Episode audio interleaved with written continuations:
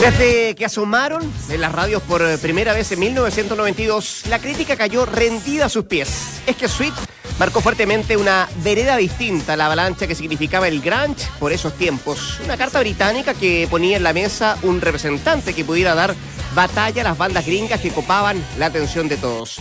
Sweet y principalmente su voz, Brett Anderson, que hoy cumple 50 años, lograron un sonido particular donde el glam rock estilo Bowie se entrelazaba con el pop ochentero de Morrissey.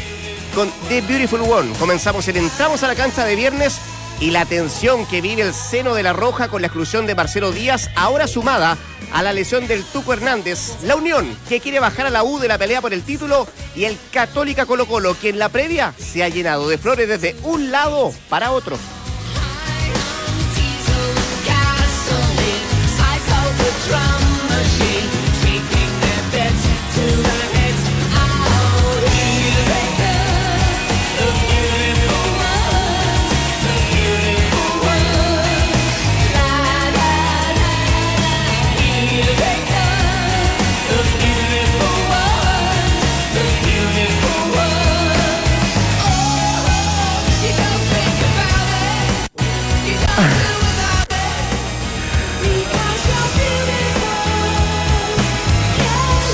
The Beautiful One, es eh, lo que estamos escuchando para iniciar este viernes, el último, el último de septiembre. ¿Cómo están? Valde, Dante. tal, Rodrigo? ¿Cómo estás? ¿Bien? ¿Cómo va, Claudio? Ya. yo- yo- es verdad. Eh, Empieza ya, la, la cuenta regresiva, más allá de, lo- de que vamos a comentar Católica Colo Colo. Y lo va sintiendo la gente también que te pregunta per- permanentemente.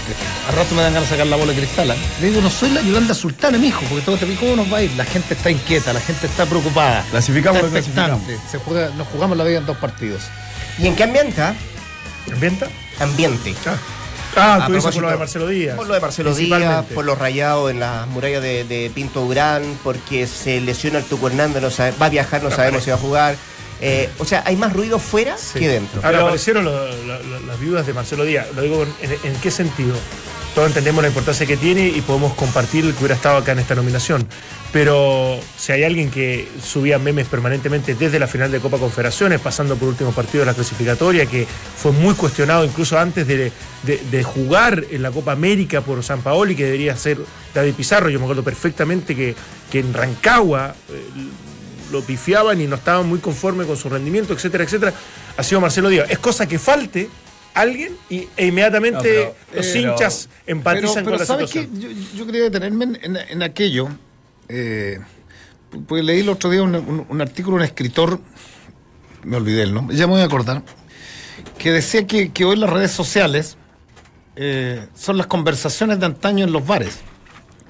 Eh, y, y digo esto porque cuando lo extrapolo de la selección católica, cuando dicen está colgando salas, está colgando para las redes sociales. Uno no- todavía no ha escuchado que si pierde se tiene que ir.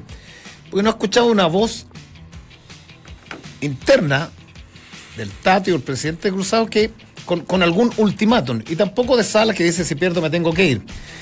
¿Pero tiene ese poder en las redes sociales? ¿Tiene- No, yo creo tiene- que no, yo creo que le damos de pronto, yo creo que hay, hay- hay- hay gente que sabe y que opina, pero lo que dice Dante, hay, hay mucha gente que destruye por destruir y, va- y basta, basta leer cualquier, cualquier entrevista, cualquier personaje, entrevista del Papa y abajo los tipos eh, se, se transforman en una pelea de barrio, en una pelea de bar. Vuelvo a Humberto Eco, vuelvo a Humberto Ah, Eco. No, y cómo cambia de opinión Entonces, permanentemente. Eso es lo que más me Exactamente, porque es re fácil, porque, porque es, es re cómodo desde el anonimato tirar las piedras. Es verdad lo que dice, lo que dice Dante. Hoy día son todos Marcelo Díaz. Ahora, al margen, al margen de aquello, y lo conversábamos antes de entrar al aire, yo creo que, que es necesario lo de lo de Juan Antonio Pise, de, del no llamarlo. Absolutamente. Sí, yo- yo Se, gana, se gana gratuitamente un problema. Exactamente. Él tiene la prerrogativa de no llamar perfecto, pero es un tipo que ha sostenido la, la- la campaña en los últimos dos, tres Pero años. Y si es- no le gusta, lo deja. Pero lo va deja más allá de un problema. Porque entonces, efectivamente, si él está absolutamente convencido y, toma la decisión porque hay argumentos suficientes, se, se gana gratuitamente un problema. Yo como entrenador no pienso eso. O sea, es que el medio se te va a tirar encima, es que vas a recibir críticas enormes, es que en realidad vas a convulsionar todo tanto que vas a estresar a la selección. Capaz que yo estoy dispuesto a asumir esas consecuencias.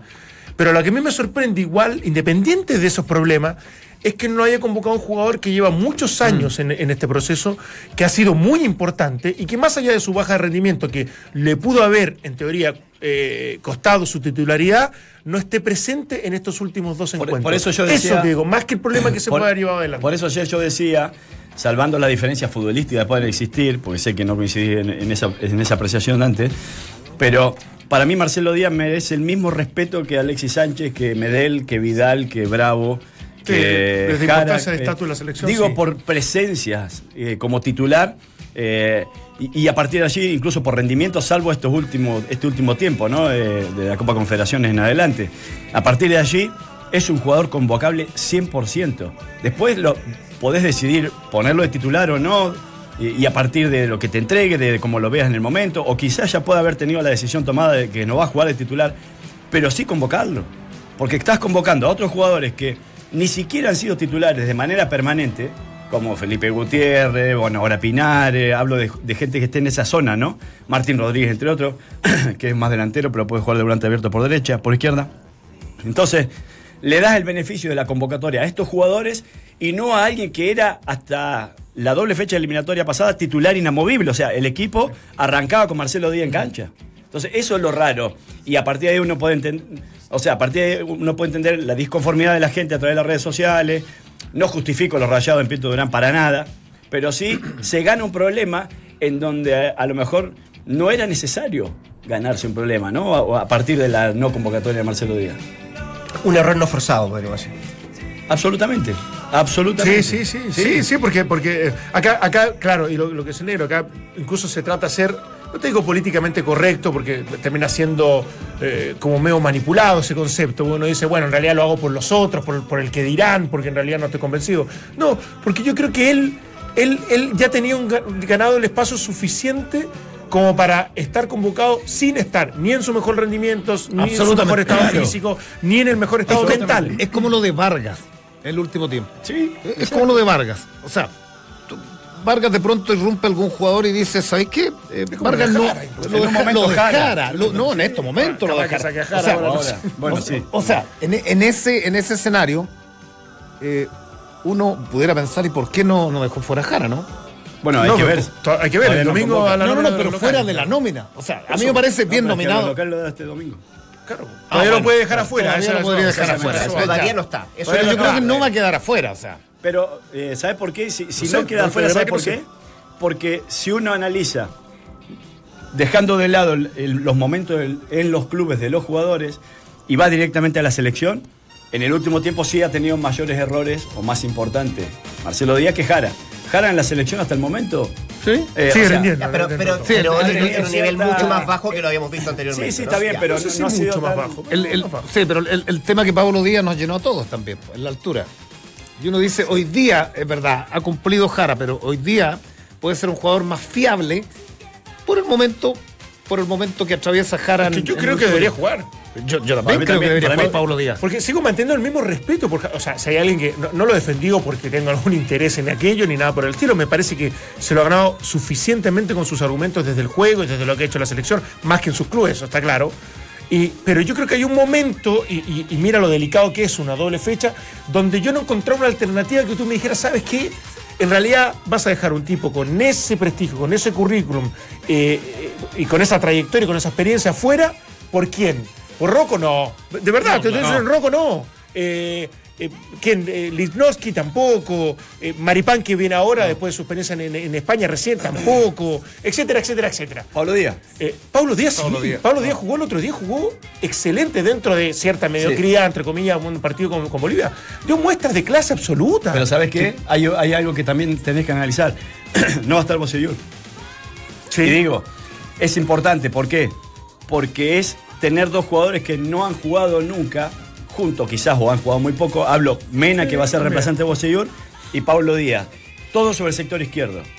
Entonces, y, y sobre ese lado eh, ya- ya- juega Valencia, está- que es un jugador pero importante está de yendo Ecuador. muy fino, ¿no? No, son- son- pero está bien, son, Pero en estos partidos es la pero tenés que hilar fino, negro, porque eh, no podés debilitarte tanto a poco en ese aspecto, a, a pesar de que los jugadores te pueden entregar, eh, la- o te- pueden tener la categoría. de la decisión. Pero claro, pero Es un- tenés que tratar de tocar lo menos posible el equipo de alguna manera para no perder la forma que era tu fuerte. En ese hilar fino, y déjame hacer un poco de fútbol ficción si quieren. eh, si no lo nomina a Jara, ¿a qué respondería? Insisto, Rendimiento futbolístico. ¿sí? Sí. En la misma línea de, lo, de. Marcelo Díaz. Sí, sí, sí. Ahora yo sigo sosteniendo que para mí tenía que jugar Jara y Marcelo Díaz tenían que jugar. O sea, ¿por qué digo? Porque la mejor forma futbolística y, y lo- el mejor rendimiento colectivo lo tuvo la selección con ellos en cancha. Y con la experiencia que tiene dos mundiales, eliminatorias, Copa América, son de los partidos en los cuales vos no le podés tirar la responsabilidad a alguien que no había sido titular de manera permanente. Ah, pero, pero el Tuco y Gato Silva. No, el, el Tuco y Gato Silva. aquello, Sí, está bien, pero me parece que eh, el fuerte, todos conocemos cuál fue el fuerte de esta selección y los nombres que le entregaban esa fortaleza. Quizás la alternativa era más por derecha el Chapa, a lo mejor jugar con dos, jugar con tres, delantero. Y era, y era la única variante que Sí, se había atrevido a hacer hasta el momento. porque tú me dices lo, lo del Chapa puede ser titular. El Chapa no viene jugando bien en la Católica. A, a- a- a mí el Como no venía Marcelo ni y por eso digo No, que por tiene que eso no es seguir lo que hizo. Es más, es de la misma línea. de que Exacto. sabe que tiene que jugar Jara, tiene que jugar Fonsalía, tiene que jugar Sí, Marcelo pero Díaz, a pesar Fonsalía de. no venía jugando en la selección. ¿Quién? No venía. ¿Por No, qué? Porque no, hoy no, día en los debería. últimos dos, dos Y, partidos, y- tres. y- y yo creo que en, el momento alto, bajo, debió haber jugado en Bolivia. que ¿Te acuerdas que lo conversamos? Sí. Yo lo dije antes, porque porque a mí me parece que, que el Chapa podrá estar menos, menos o más fino futbolísticamente, ¿cierto? Que ganó en Sí. su paso por Argentina. Pero lo que, lo que uno no desconoce es que un tipo que recorre la banda y que tiene un fondo físico espectacular. pues, Y que para ese partido de pronto te, te podía servir. ¿Qué, qué es lo que hizo un poco en Colombia? ¿Te acuerdas que hizo un trabajo excepcional por, por, por, por esa franja? Sí, es En, cierto. en- en Colombia, en Estados Unidos, ante Colombia, que me acuerdo que anduvo muy bien. No sé Pero si ¿sabes por qué yo digo que tiene que jugar negro?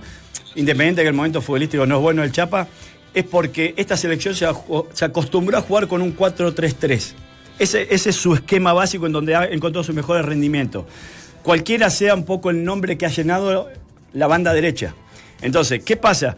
En esta modificación que ha intentado Pizzi en el último tiempo, en donde muchas veces se ha jugado en el último tiempo con dos delanteros, no necesariamente ha tenido su mejor rendimiento la selección de manera colectiva.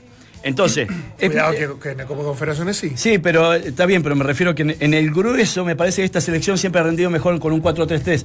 O sea, de manera más ordenada. Y acá, acá lo cierro. El Chapa se acostumbró a jugar con un Vidal que no tiene mucho orden táctico. Es un, es un tipo que tiene un despliegue exuberante, un corazón gigante y que es- se revela ante la adversidad. Entonces, pero él toma la rienda y va por donde, por donde se le ocurre. Entonces, sus compañeros, que lo tienen que conocer y mucho, le tienen que generar los espacios para que él aproveche esa exuberancia física. Y me parece que el Chapa es uno de aquellos que le genera ese espacio al jugador más importante que tiene esta selección en este momento, que es Arturo Vidal. Sumemos a alguien eh, que sabe mucho, por cierto, de fútbol, este diálogo, este debate, esta conversación. Tenemos en la línea telefónica Víctor Hugo Castañeda. Víctor Hugo, ¿qué tal? ¿Cómo te va? Buenas tardes. Hola, buenas tardes, gusto saludarlo. Igualmente, Víctor Hugo, está acá Dante Poli, Valdemar Méndez, Claudio Palma, también te saluda Rodrigo Álvarez, eh, Víctor Hugo.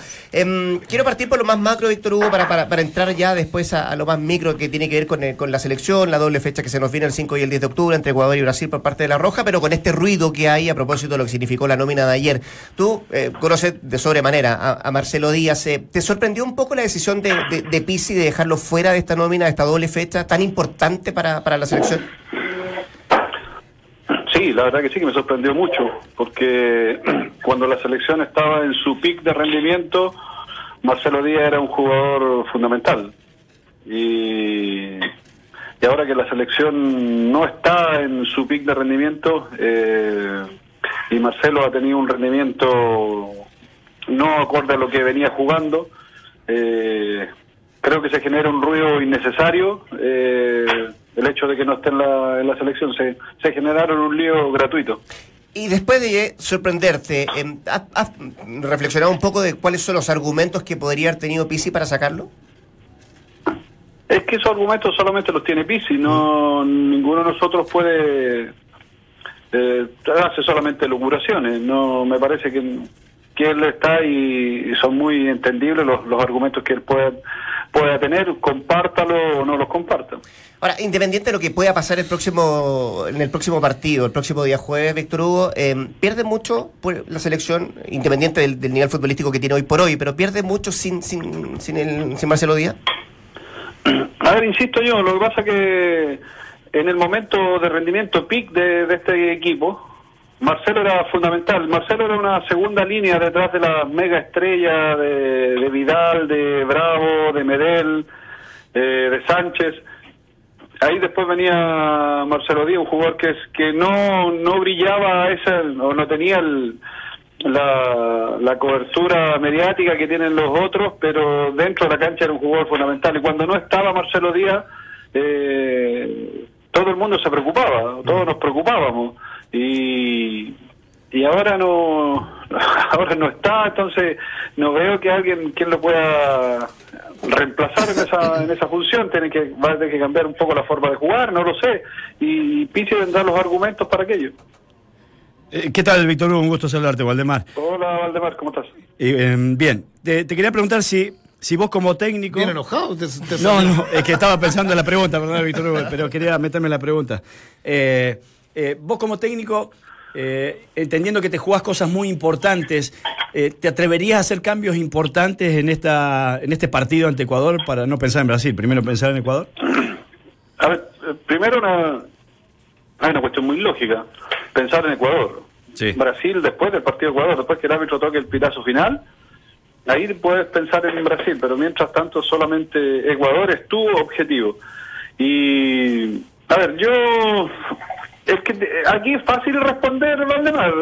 Sí, porque la responsabilidad sobre lo- Claro, la responsabilidad la tiene otro. No, pero es una apreciación, es una Entonces, apreciación. Una apreciación. Yo creo que esta selección ha tenido una forma de jugar en la que le ha dado resultados, nos ha llevado a dos mundiales, ha obtenido dos Copas América, ah, salió segundo en el en la Copa Confederaciones, entonces tiene un estilo, tiene una forma. Yo creo que tratar de variar ese estilo y esa forma no me parece lo más adecuado, pero insisto, él los ve en el día a día, yo soy muy respetuoso de esa de toda esa situación.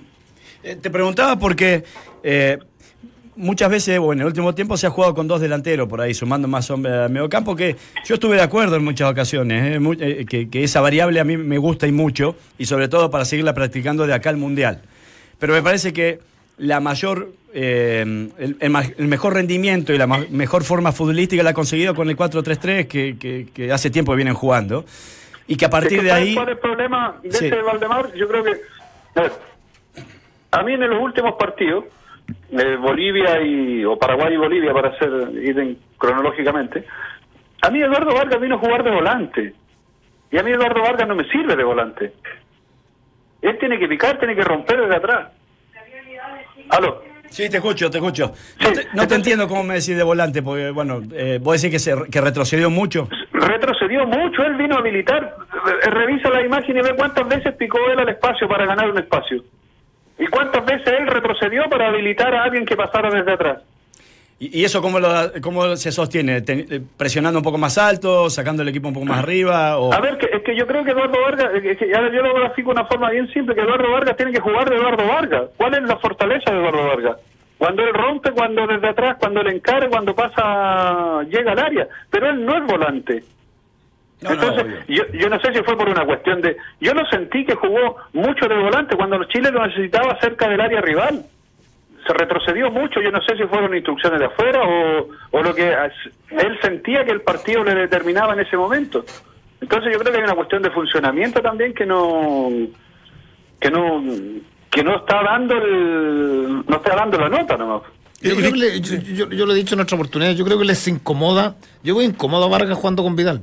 Eh, lo, lo hemos conversado tan, ¿Vidal tanta. Alex? No, no, no, con Arturo. Arturo es tan buen jugador que desordena, a ratos de nueve, a ratos baja, a ratos te juega las diagonales, Ahora empieza a la culpa ocupar. ahora la culpa la tiene No, Vidal de todo. no, no, no, no, no, no, no, no, no, no, no, no, no, no. A mí, a mí Vidal es, es, es el mejor, pero, pero, pero no tiene uno Es desordenado, no desde hace, bien. desde hace un tiempo a Aquí esta parte. en el, en el fondo quién es Poli no lo escucho muy Sí, perdón, pero que lo dije mal. No, es que no, no, es que, que no me deja, no me deja terminar el No, no argumento porque, los mejores momentos de Vidal, desordenado, los, eh. los mejores momentos de Vidal eran de doble seis. Y estos últimos partidos ha tomado las la banderas, como es tan buen jugador y es un crack, ha tomado las banderas. Bueno, tomó con Perú la Y- clasificatoria y- y acá de- local y de- hizo y dos de goles. pronto se, se transpone con Vargas. Yo veo incómodo a Vargas, a Vargas, a Sánchez con, con este, y sobre todo con Pinilla, se lo dijo el propio Pizzi. por- por eso yo Porque aglutinaba a cuatro jugadores. estaba incómodo. A cuatro Vargas estaba incómodo. Bueno, Pinilla estaba, todos están incómodos porque juega Vidal un poquito más adelantado. Yo creo que no, sí. no, no incómodo, pero me parece Yo creo que sí. Sí le tienen que generar los espacios a un Vidal que llega de atrás, como recién decía Víctor Hugo, que me parece que... Lo generó que- con Alemania, lo generó con Portugal, lo generó con un millón de que lo hace partidos, más Aránguiz, ordenado, tío. lo hace Vidal también.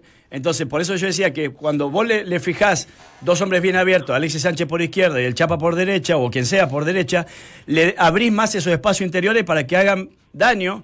Un hombre que es muy importante o el más importante del equipo, que es Vidal. No sé qué opinas de eso, Víctor Hugo. A ver, Vidal es un tremendo jugador y ha jugado así desde, desde que empezó a jugar.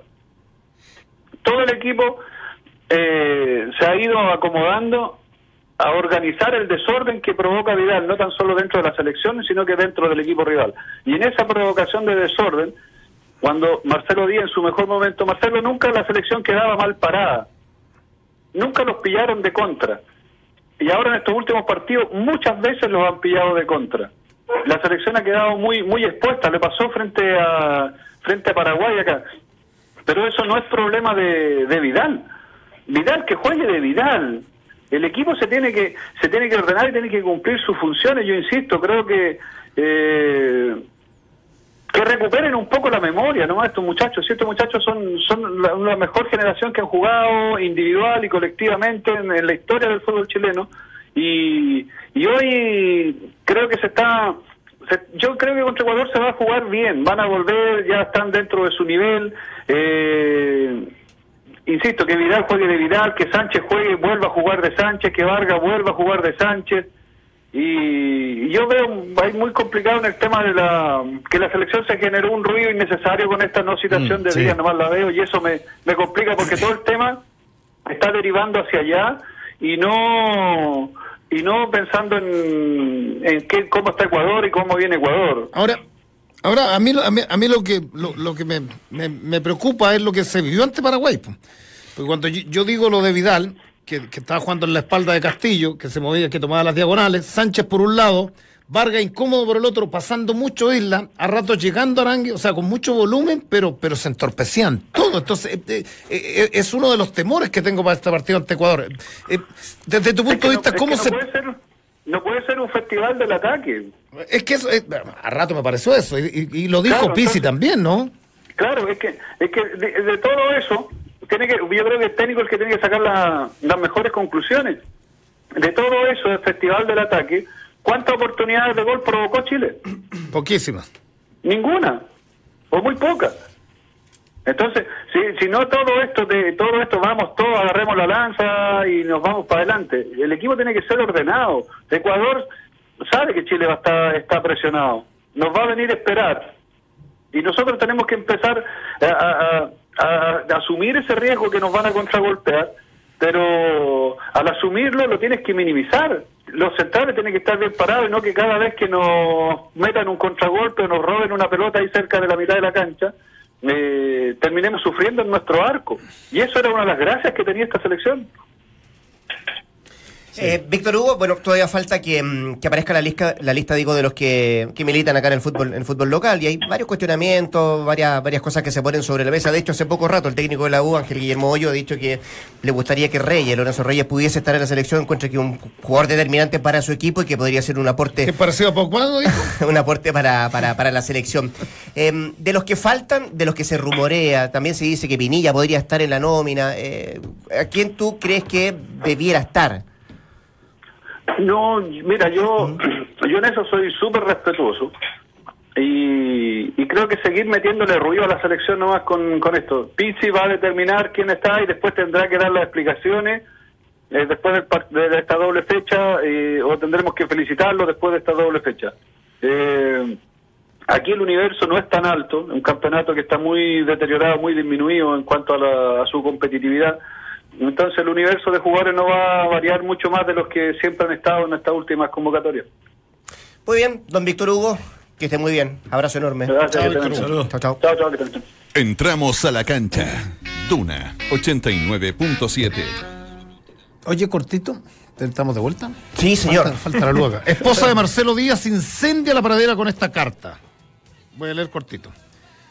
Eres un grande porque lo que vales como persona y como jugador va más allá de técnicos o de equipos. Fuiste, eres y serás el mejor. Te amamos vida. Hashtag códigos. Hashtag lealtad. Hashtag respeto. Lo que a muchos les falta. O sea, en clara alusión a... No, te- no tiene, pero- No, no digo, es, pero- es otro pelito en la sopa no de lo tiene- que no, vamos. no tiene nada que hacer opinando la- No, no, está la bien, está bien, está bien. Está en su derecho. tienen su derecho, absolutamente. No, tiene Ahora, uno puede compartirlo, no, pero sabe lo delicado que Hubiera es sido el hermano, el, pa- el padre, no tiene que ver con que sea la mujer. O No, no, señor, por es eso. Nadie, nadie que no, tenga. tema de género. No, no es de género, obviamente, eso no, eh, queda absolutamente entendido, pero digo.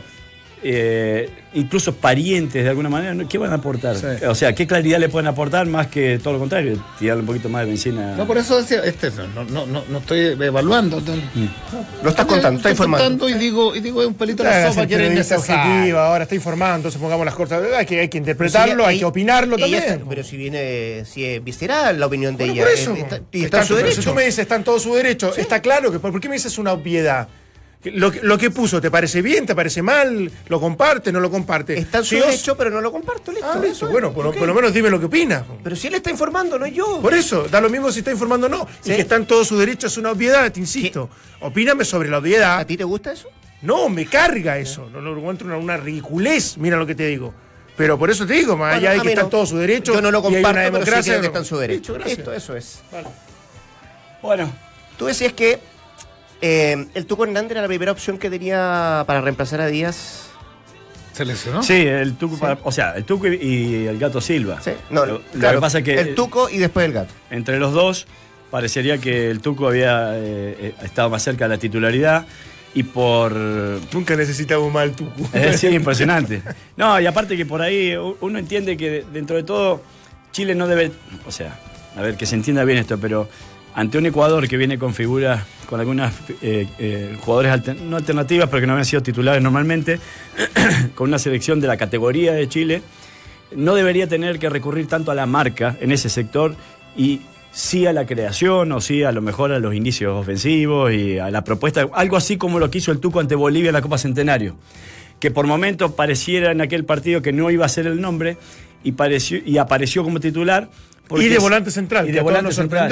a Exactamente. ser un ¿Te mixto. Sí, sí, sí, perfecto. Y a partir de ahí cumplió un buen partido, pero ¿por qué? Porque no estuvo tan obligado tampoco a tener que Marcar, cortar, marcar y recurrir un poco a la refriega, sino más que nada a la asociación, a la conexión, a la, a la, a la- a la- a que el equipo en realidad funcionara desde allí en adelante. Y me parece que esa va a ser la tónica un poco para este partido. Hay que ver si llega a, si puede jugar o no. No, ahora lo más, si, si- si las informaciones son ciertas, lo más probable es que tenga que jugar el Gato Silva.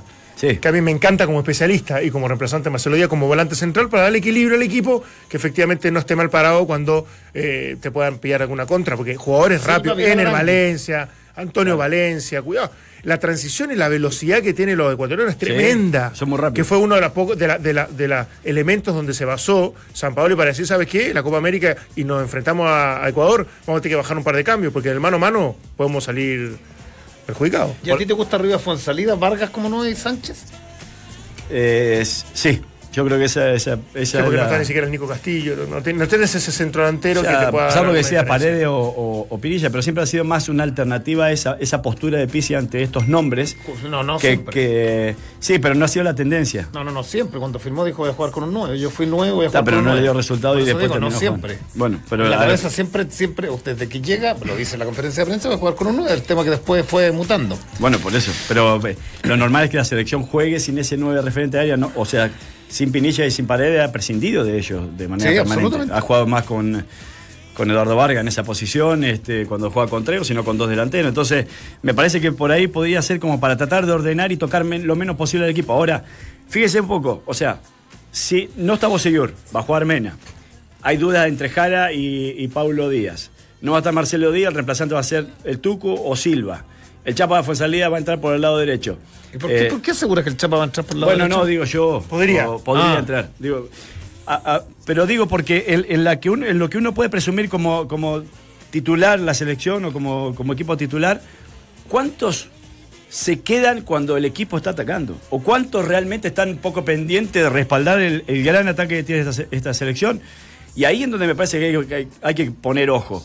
Porque todos estamos pensando en cómo hacer daño, pero ojo, te pueden hacer mucho daño con lo que decían antes recién, son muy rápidos ellos. Entonces, eh, consideremos que se va a quedar, por lo general, mínimo los dos centrales, por los laterales se van. O sea, tanto Mena como Isla desaparecen. En el mediocampo. Paraguay se fue mucho más isla que, que vos ¿te Sí, sí. Normalmente lo hace. man. Normalmente lo hacen. Eh, en el mediocampo, Aranguis se fuga, Vidal se fuga y te queda el Tuco Hernando. O sea, eh, en cierto modo, tenés que prestarle mucha atención a la organización defensiva para no ser sorprendido.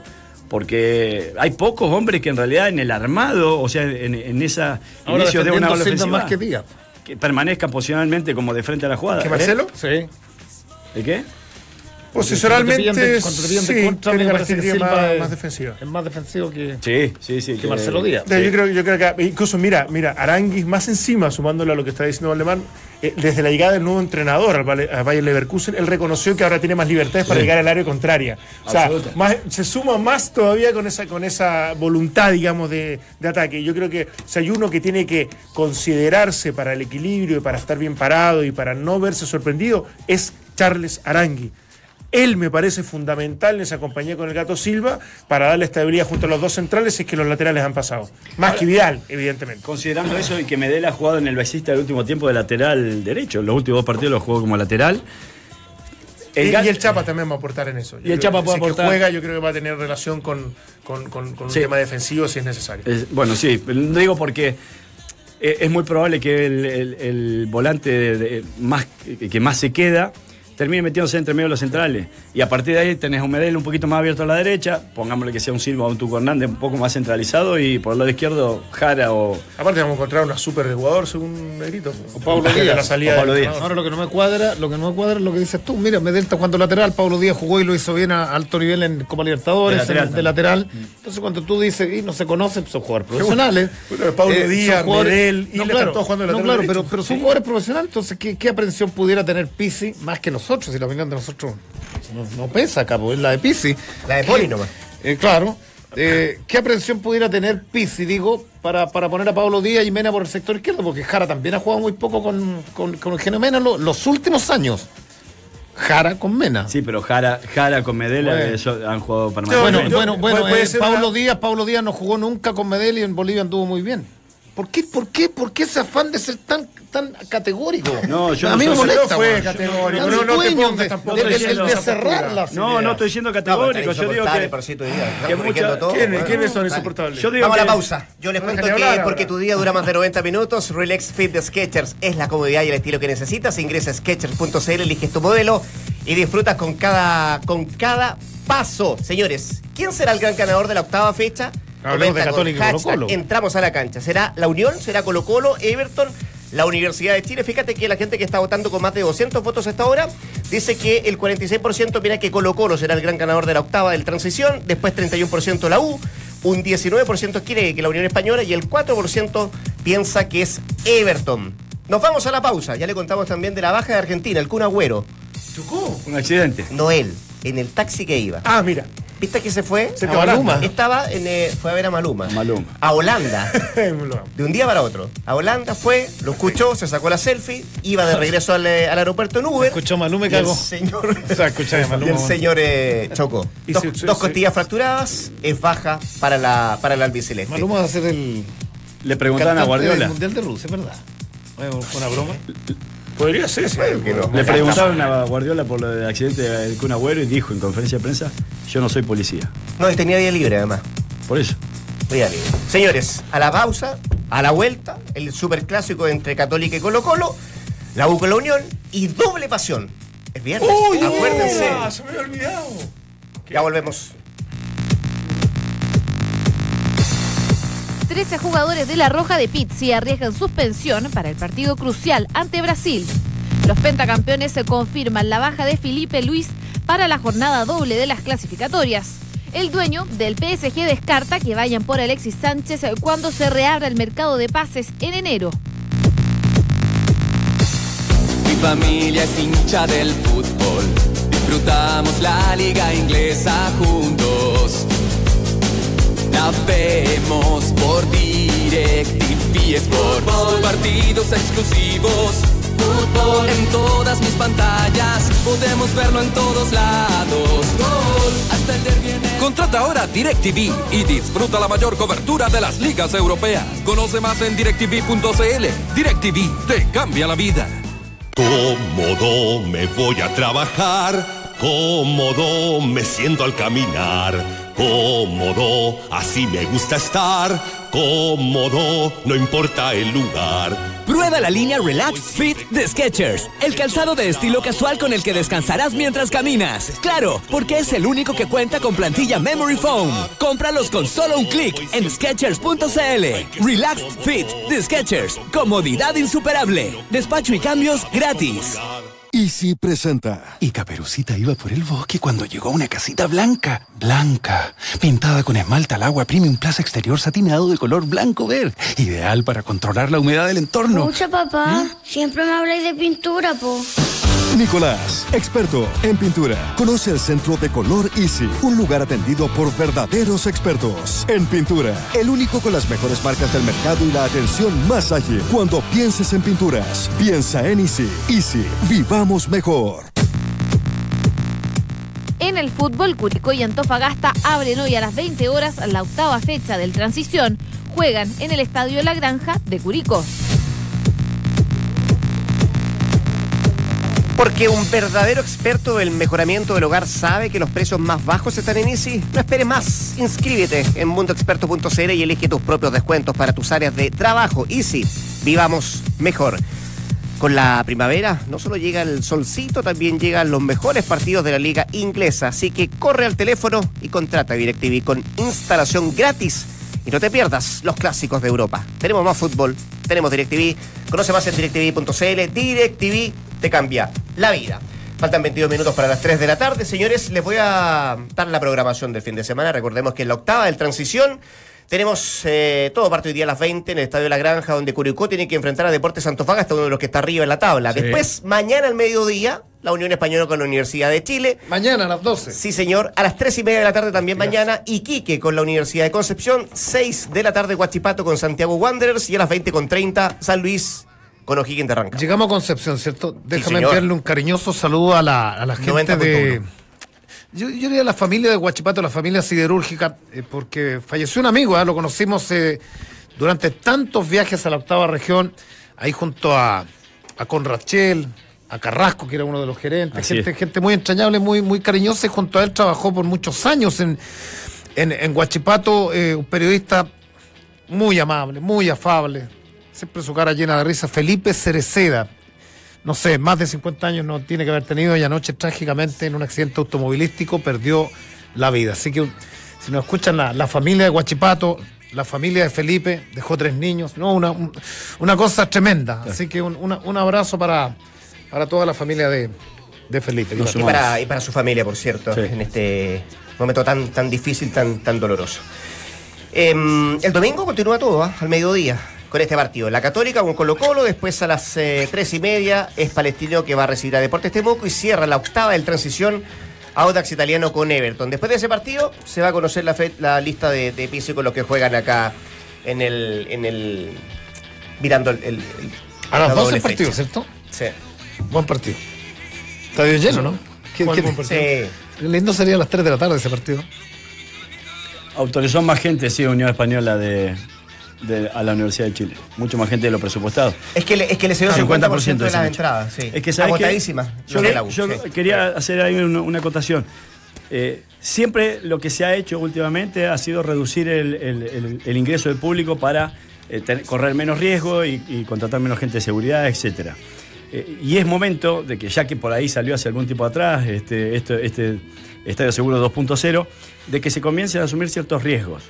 Porque si, si cada vez vamos disminuyendo más eh, el acceso del público a los estadios, vamos matando el entorno y vamos matando el fútbol.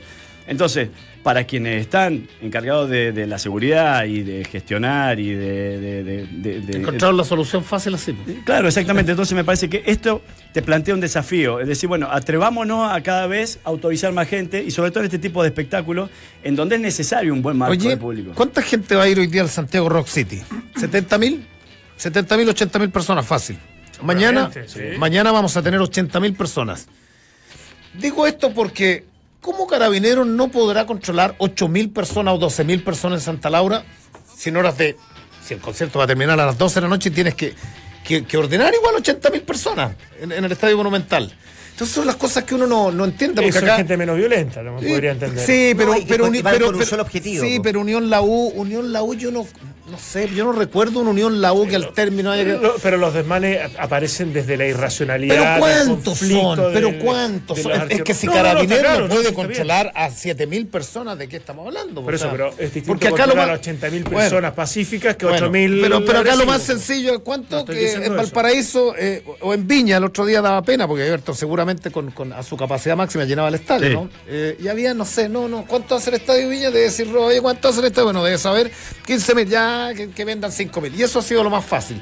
Con eso se, se cree eso. que se cortó la, la- la violencia en los estadios. Y en contrapartida, le solucionaste un problema a los clubes que no le interesa que llenen, los clubes no les interesa llenar los Pero estadios, a muchos de ellos no les interesa. no hemos tenido, que por suerte, gente. por suerte, gracias a Dios, no hemos tenido desmanes en los estadios. Hasta ha- hace bastante tiempo que aquello no sucede y ojalá que no suceda nuevamente. Entonces, está en un buen pie o es un buen momento, si se quiere, para empezar a tomar desafío.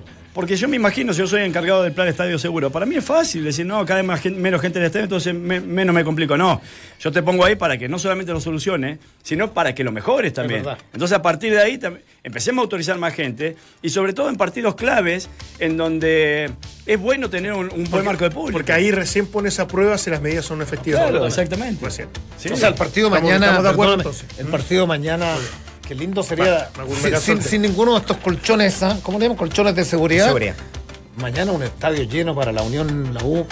Maravilloso. Maravilloso. ¿Cuánto, ¿Cuántos al final fueron 10.000 autorizados? 14.000. 14.000. Ah, pues sí, está bien. lleno. Ah, va a estar, 14.000 ya, va a estar bonito entonces. Sí, sí, sí, sí, sí, sí, y sí, a propósito sí. de esto, eh, ¿cómo, cómo vislumbran que, que se va a dar el partido el domingo al mediodía entre, entre Católica y Colo Colo? Más allá de, claro, cómo llega uno, cómo llega el otro, las presiones para uno, las presiones para el otro, de los cariños que se han mandado constantemente tanto Salas como, como Guede.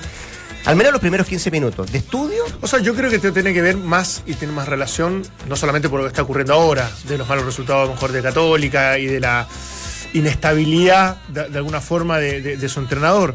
Yo que porque, en definitiva, de los últimos partidos, incluso supuestamente en teoría Católica llegando mejor, siempre Colo Colo fue.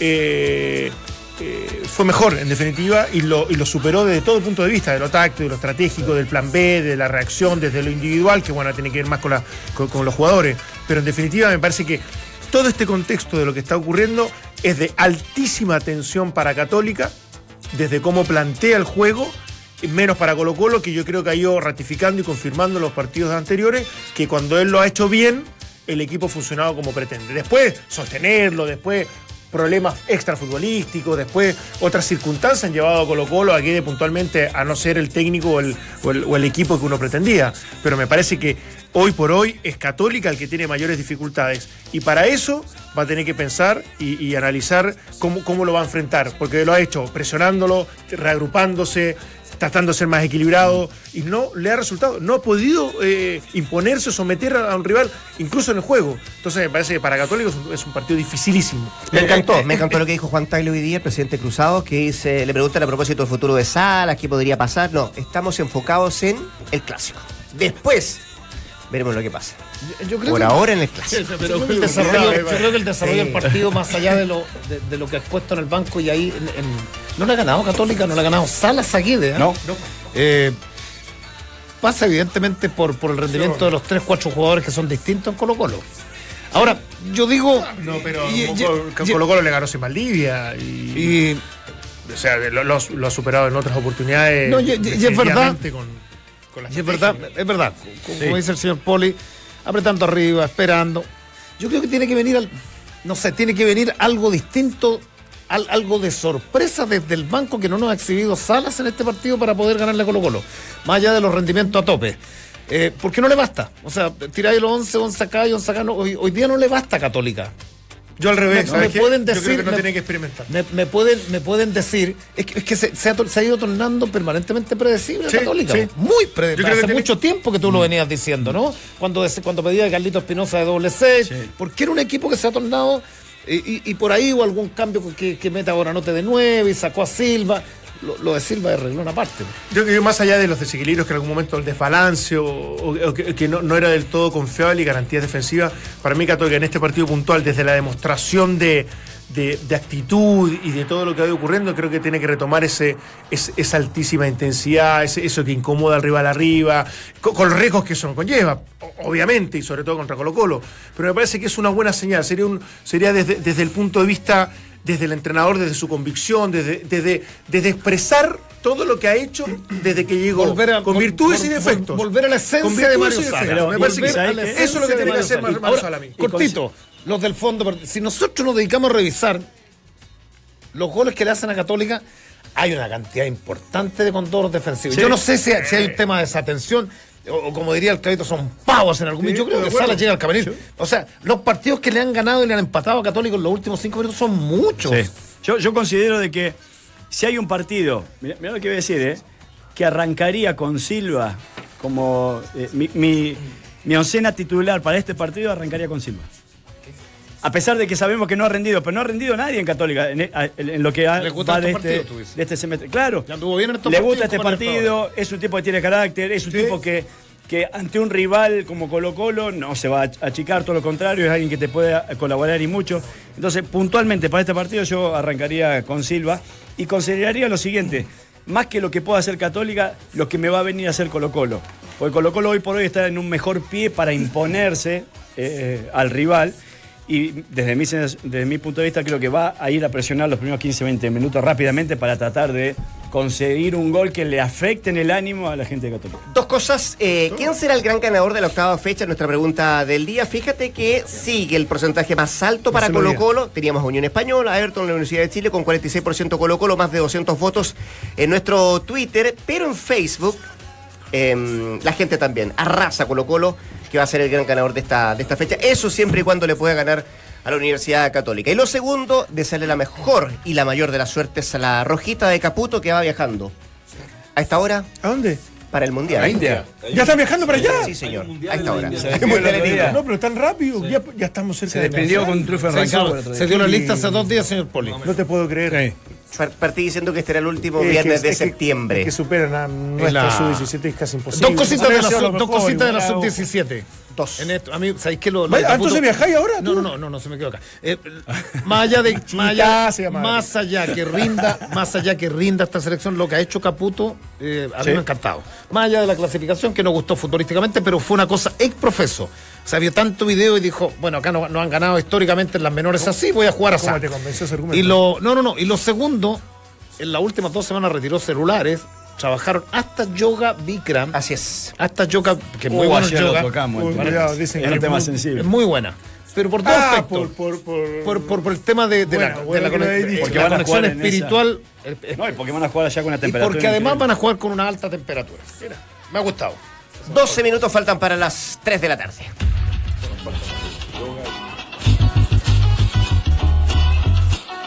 Acá comienza Doble Pasión. Historias de fútbol y rock and roll. Es viernes, como todos los viernes en este horario, tenemos lo que decía la presentación. Con don Juan Ignacio Barca, que hoy día, ¿qué nos va a traer, Nacho? ¿Qué tal? ¿Cómo estás? Buenas tardes. No hace falta eso. ¿eh? Yo voy a dejar los celulares fuera de repente en la vida. Bien. A nosotros. Sí. Muy bien. Ah, Linkeando un poco lo que decía el negro, ¿no? A nosotros como sociedad, ¿no? A nosotros cuatro, Y digamos. sobre todo manejando. ¿Has ¿eh? cachado que de repente vaya a comer con, con un amigo y, y están los cuatro ahí? Bueno, Pero sí, armamos un grupo de WhatsApp. Todos somos ya. No todos, yo me incluyo. No, a se mí lo que me- alejan. ya, cortito, lo que me llama más la atención cuando nos juntamos los cuatro, los cinco, y falta Poli. Y no arranca la reunión y Poli. Y al final nos preocupamos más del que no llega de, lo- de Así que es. estamos. Oye, a propósito de reunión. eres tú, ¿no? La reunión. hacer un ejemplo No hablemos de reunión mejor porque está difícil. Llevamos seis definitiva, seis meses juntándonos. Oye, hoy vamos a negro. apuntar nuestra brújula futbolera, Rodrigo, muchachos, eh, y rockera, por cierto, en quien me parece. No sé si van a coincidir conmigo acá. Es la primera voz, la más rupturista, la que cualquier melómano de Latinoamérica, si le dicen, ¿qué es para ti el rock latino? El rock latinoamericano, diría este nombre. Charlie. Si bien es cierto, puedo parecer injusto con, con bandas que, no sé, leí en una publicación 250 bandas eh, en Rolling Stone de banda argentina desde los 50 hasta ahora. 250 en primera línea. O sea, ¿cómo será la cantidad de underground que, que dando vueltas? Pero vamos a hablar de variedad en otra, eh, en otra versión.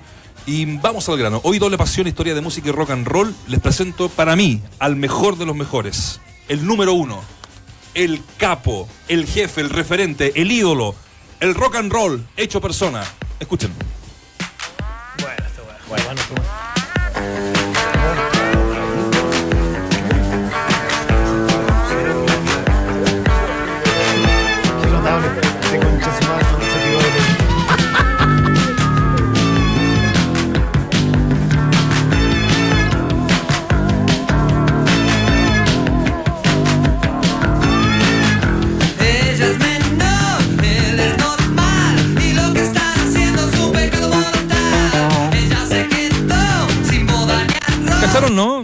Que lo reconocieron de inmediato. Muy bueno.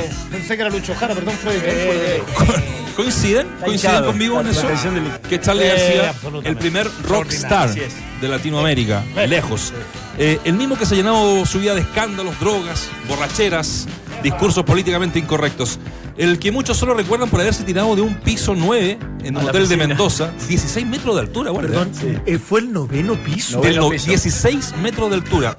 Que milagrosamente sobrevivió para poder contarlo, ¿no? Esas imágenes que vienen en el aire pataleando como loco, Impresionante. o sea, El mismo que nació para ser la primera estrella del rock, un genio, así de simple.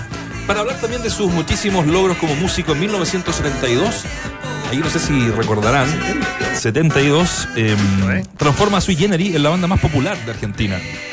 Eh, músico irreverente, pero genio. ¿Sabes cuántos discos vendió con el primer disco de Sweet Generis en 1972? No. 80 mil discos. Es una locura, Rodrigo, muchachos, para la época. 80 mil. No, es una, una locura para, para 1972. Hoy día no se venden, ¿eh? No, pues, Hoy día nadie vende 80 mil discos. ¿Cuántas descargas No, tiene nomás? Con nuestra mm, fronteriza ciudad de Mendoza tiene otra historia, Charlie García. Algo le pasa con Mendoza definitivamente. Eh, les voy a mostrar un trozo de esta canción y de vuelta les voy a contar eh, una historia que es realmente notable.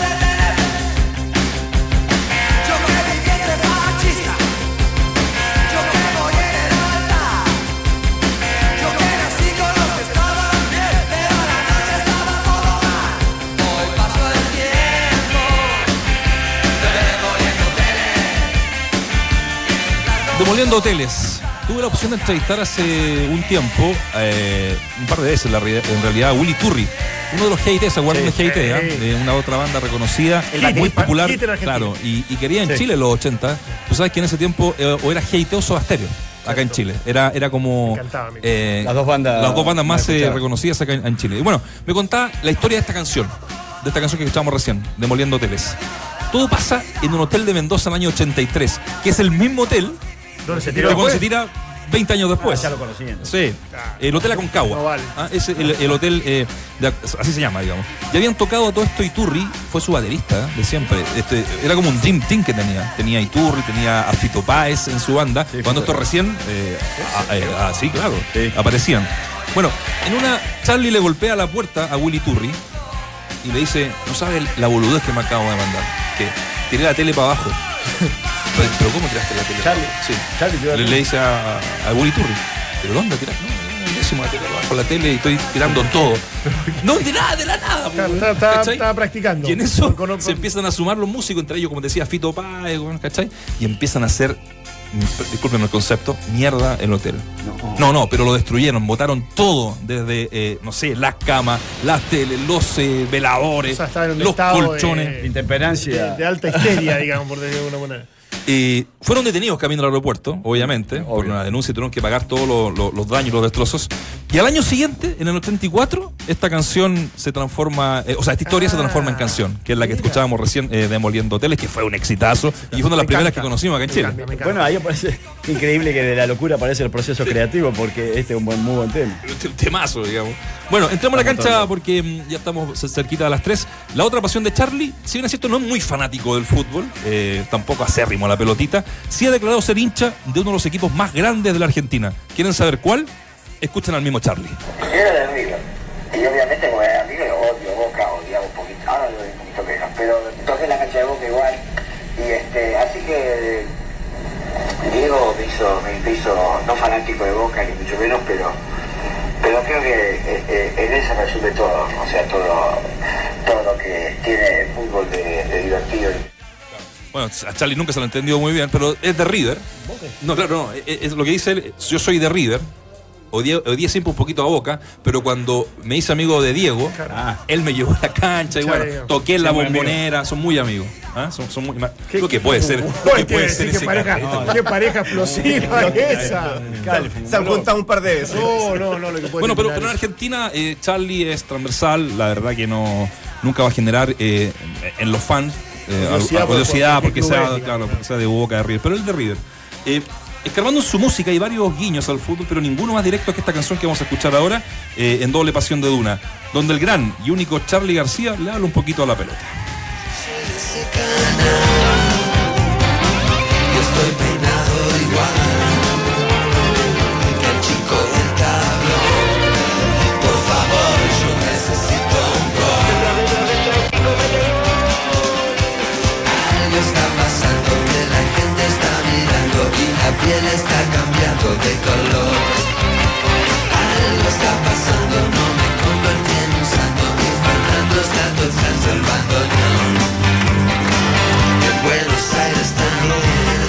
El tablón yo necesito un gol.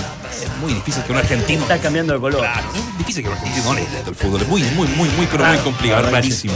Eh, ¿Alguna vez le preguntaron, como amigo de Maradona, si tú eres el Maradona de la música, eres el 10? Y dice, a mí me gustaría ser mejor el 9, para así poder jugar juntos. Qué buena respuesta. Eh, bueno, sí mira, aquí hay una historia. Vamos, vamos a cortar un poquito esto porque quedan dos minutos. Me gustaría despedir esta doble pasión de hoy dedicada al más grande del rock latinoamericano con una canción que le calza muy bien. Eh, es un tipo depresivo, un tipo solitario, ya que a veces eh, no se levanta de su cama en semanas y donde van sus amigos a tocar con él en su pieza un poco de rock and roll. Dos semanas metiéndole ustedes saben de todo, hoy día menos porque ya está bastante deteriorado, eh, está viejito, pero es un tipo muy solo y que le gusta estar solo, me lo decía Willy Turri también la otra vez cuando lo entrevistaba. Él La le gusta la pinta de solo. negro. Exactamente. Mira, hay una canción que, con la que me quiero despedir que eh, describe bajo la, y que escribe él, eh, bajo la influencia de una de las drogas que más le gusta, predilecta, que es el éxtasis, la denominada droga del amor. Estuve recabando, porque por supuesto nunca la, la- la he consumido. Según la descripción médica dice lo siguiente. Es un estupefaciente. que- que- mire, no, Valió la aclaración. Era necesario ser tan sincero. ¿Cómo tiró la aclaración? No, no, porque. No aclare, se oscurece. La sabe. declaración de principio No, no, no. innecesaria, weón. Hay que asegurar el chancho. Es que no sabía cómo meterlo. Se lo voy a leer y lo voy a leer A tal- ver, ya escuchemos, tal porque como lo- quiero tal saber qué efecto tal- tiene no, realmente. Tal como lo libreteé. Y ojo, según la descripción clínica de los efectos de esta droga, genera una sensación de bienestar De amor. y felicidad absoluta constante, sin motivo explícito. Ah, Claro, claro. No se combina con alcohol. ¿Sabes por qué sé? Con que agua ni- mineral. ninguna droga- En, la- ninguna en las droga en fiestas- general. en las No, fiestas eh, de estas que llevan ustedes, No, tampoco estas de consumido, tecno, pero- claro. ¿se acuerdan? Electrónicas. Electrónicas. Sí, Tecno, claro. que viejo. No, no, no, cortito, porque yo estando, Technotronic. estando en Estados Unidos conozco por mi primo una pareja de que ya venían de vuelta. Y ellos hablaron, me contaban de, Directo, de sí. este tipo de, esta, de Bueno, estas drogas. Es una droga que él eh, le encantaba. él- Para eso, para sentirse bien, ¿no? Porque. ¿Qué lo que pasa? es que son, son drogas de efecto muy De efecto, exacto. corto, Reducido. reducido y que te, claro, que te, te hacen escapar de la realidad, digamos. No. Y mira, esta canción la hizo a partir de esta droga. eh, la vamos a poner guataje, como decía Charlie Baulac y Richie. Se llama La Ruta del Tente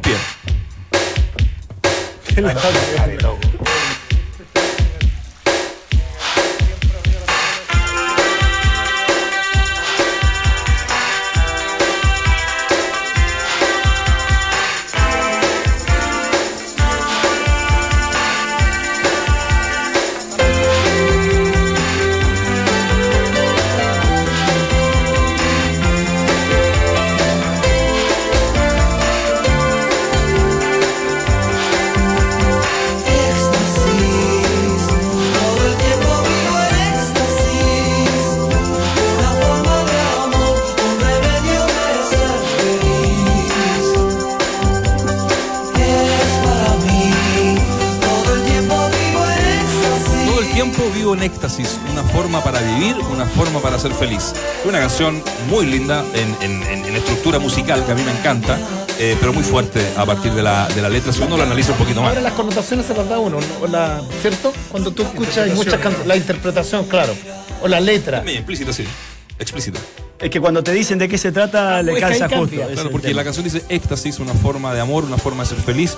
Y según mi eh, investigación clínica, La- la que definición es un del diccionario. absoluto y de amor. Entonces, creo yo, eh, estoy prácticamente seguro que, ¿Qué es que es- es- no, estoy seguro. pero- No, no, no, está Porque bien. lo pero- leí, pero lo si tú no me hubieras contado y digo el éxtasis, el éxtasis en la vida. de- Ah, claro, placentero, claro. tan- Ah, claro, cada uno le puede dar una Juega- entiendo, juega con- claro, con lo entiendo que lo que voy, sí, a lo claro. que vas. Oye, despedimos la sección con la recomendación del artista. que Bueno. A ver, sí. Le voy a recomendar el mejor trabajo solista para mí de Charlie García. Y digo solista porque tuvo Sui Generis, tuvo Ceru Girán, qué sé yo. Eh, Parte de la religión. Anótenlo. Está, por supuesto, en Spotify, en uh, iMusic. Parte de la religión. Y con mi frase a lo Carlos Pinto de cada semana. Recuerda que la mejor música es aquella que a ti te gusta. Buenas tardes. Me encanta. Muy bien. Y con el Ahí está, humo. el humo. El grupo muy bueno. Es muy bueno. Ahí está, ahí se va, ahí se va. Ahí se va está- Charlie. Desapareció. Charlie chileno. Muchachos, son las 3 de la tarde con 2 minutos. Algo. Pronóstico aparte- para Católica Colo Colo. ¿Así? Vamos todos, ya vamos, rápido, buena. Empate. 2-1 Colo Y a Colo. 1. 2-1 Católica. 3-1 lo gana Colo Colo. Gana Colo Colo. Exacto. Gana Colo La Colo. Unión. La Unión, 1-0 la Unión. y te iba a decir lo mismo. 2 a 1 la U. O sea, no, sí. Me sumo al resultado de usted. Gana la U. Pollita, pollita. Muy bien. Pongámosle algo. El lunes Dale, paga el desayuno el que pierde. A las 12 pagamos la apuesta. Muy bien. Desde el lunes. Perfecto, unas galletas Listo. puede ser. Oye, em, ¿algo aparte del fútbol el fin de semana ustedes?